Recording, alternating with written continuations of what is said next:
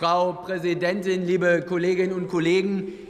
Es ist zu Beginn dieser Debatte dann doch wirklich noch mal nötig, nach den Vorhalten, die wir hier aus der Ampel gehört haben, mit einigen Mythen aufzuräumen. Liebe Kolleginnen und Kollegen, wir waren nie als CDU-CSU gegen eine Verkleinerung des Deutschen Bundestages, sondern wir waren dafür.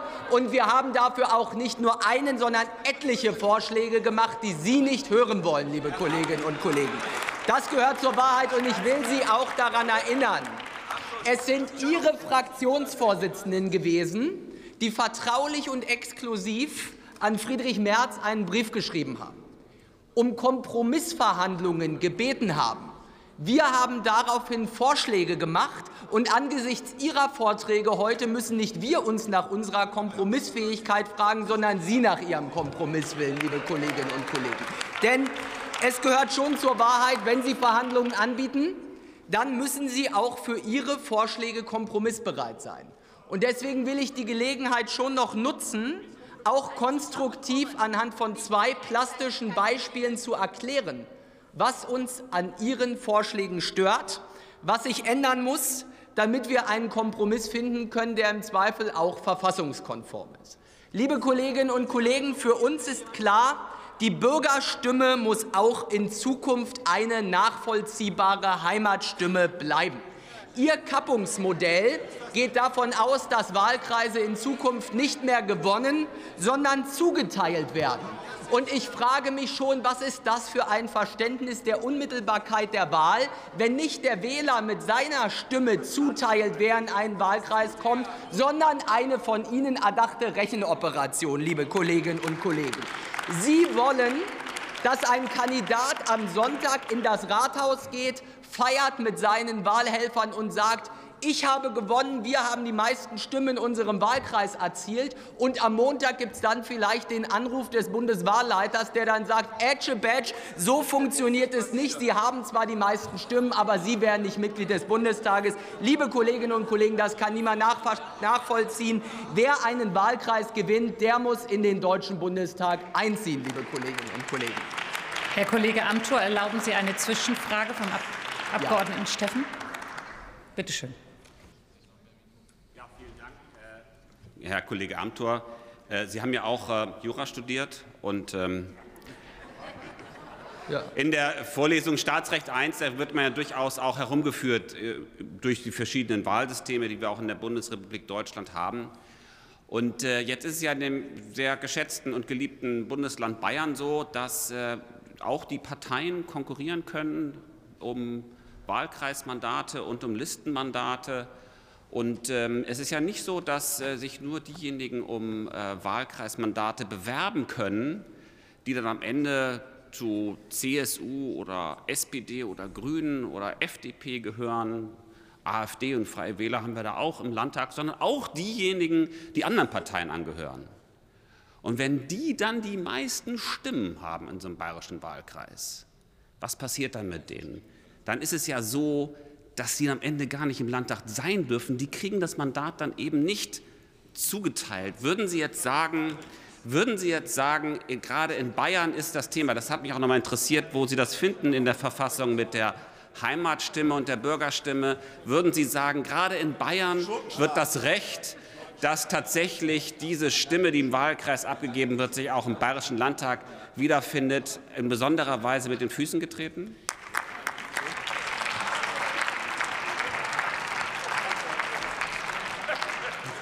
Lieber Herr Kollege Steffen, sehr schön, dass Ihre Erinnerungen zurückreichen an Ihre Staatsrechtsvorlesung. Noch schöner wäre es, wenn Sie zurückreichen würden, Sie waren noch nicht dabei, an die vergangene Wahlperiode. Denn da haben wir zur Begründung des Kappungsmodells, das damals noch die AfD vor allem vertreten hat, aber auch Teile der SPD, immer wieder diese Referenz gehört, ja, es gebe doch das bayerische Wahlrecht und das sei doch ein vergleichbarer Fall. Ich stelle herzlich gerne die Protokolle der vergangenen Wahlperiode noch mal zur Verfügung, dass diese Vergleichbarkeit eben nicht gegeben ist, aus dem klaren Grund, dass das Wahlrecht in Bayern an der Stelle ein ganz anderes ist und die Nichtzuteilung des Direktmandates wird hier verknüpft im personalisierten Verhältniswahlrecht.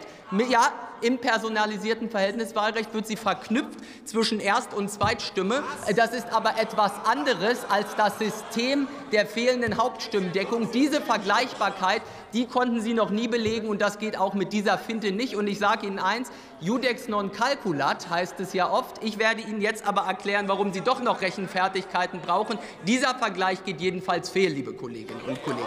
Das bayerische Wahlrecht ist dort nicht zu vergleichen, und ich sage Ihnen, was Sie wollen.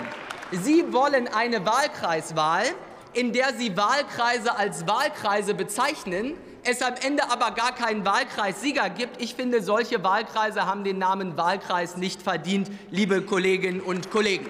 Und jetzt will ich Ihnen das aber, jetzt will ich Ihnen das mal erklären, nicht aus unserer Betroffenheit, sondern aus Ihrer Betroffenheit.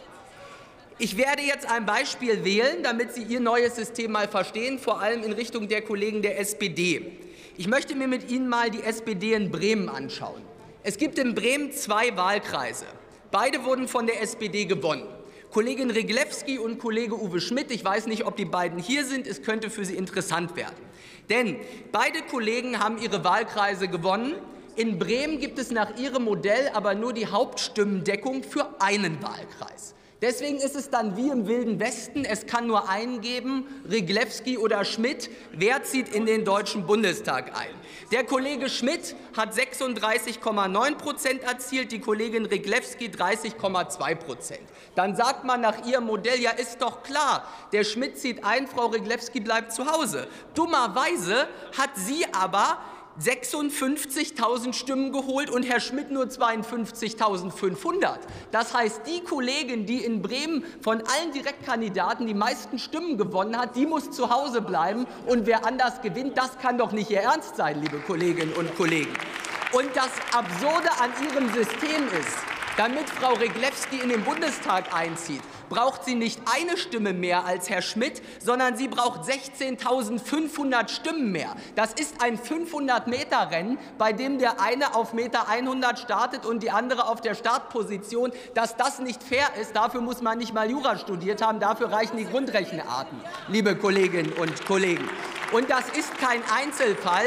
Ich könnte jetzt auch auf das Ruhrgebiet eingehen. Schauen Sie sich mal die Größe der Wahlkreise dort an. Das, was Sie hier machen, dieser kompetitive Vergleich der Wahlkreise, der verzerrt dramatisch den Wert der Stimmen. Und das werden wir so nicht mitmachen. Wir wollen den Wert der Bürgerstimme in den Wahlkreisen erhalten, liebe Kolleginnen und Kollegen.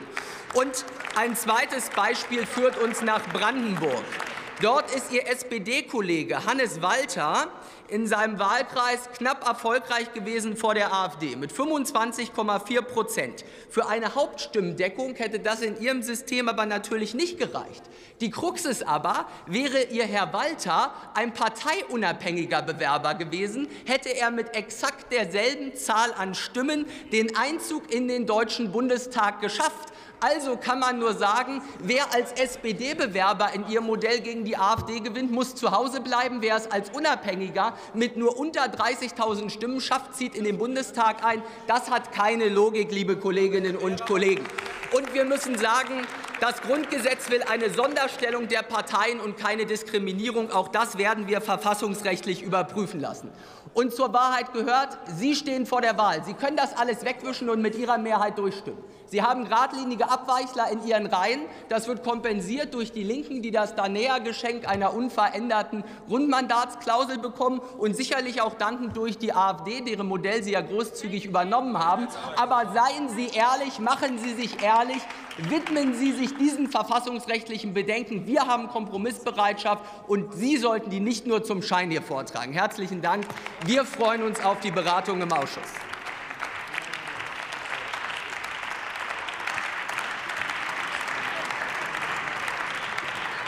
Als nächstes erhält das Wort Ulle Schaus für Bündnis 90 Die Grünen.